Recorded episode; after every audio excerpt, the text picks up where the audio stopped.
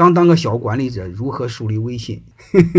你这叫扯！传统的逻辑是新官上任三把火，哪几个员工黑乎黑乎试试，要么罚点钱，要么把他给开了，这是极其扯淡的逻辑，这个是不可以的。你对管理的思考是错了。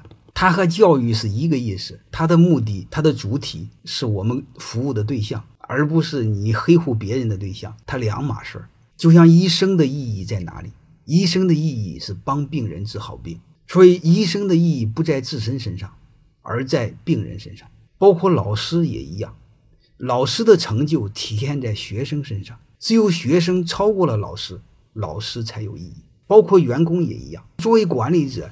当你成就了更多的员工，你的焦点在员工身上，你是在帮助他，你是在服务员工，你是在给员工赋能，而不是强制，也不是威胁，也不是拿鸡毛当令箭。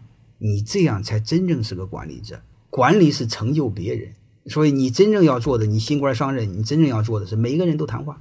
谈话干什么？你的理想是什么？你说没理想，没理想也不要紧。你近几年的目标是什么？你想要什么，对吧？你先这么着，就是拿他当目的。那剩下的好，那你想实现你的目标有哪些困难？你比如他家想买房子，想买车，想娶媳妇啊，那没问题啊，很好。那缺钱你就好好干工作挣钱啊。那说我挣不到这么多钱，没关系啊。你你这么缺什么？嗯，缺能力，缺能力我培养你，我帮你。你说见客户不会不会，我帮你，我培养你。我说各位能不能理解这个逻辑？你会发现，当你帮助了别人，成就了别人，顺便把公司业绩给做起来了。虽然说的有理想点啊，但你要思考这个逻辑，因为这个潜能是最大的。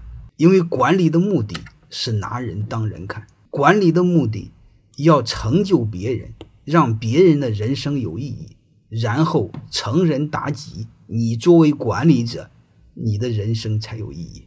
欢迎各位同学的收听，可以联系助理加入马老师学习交流群：幺八九六三四五八四八零。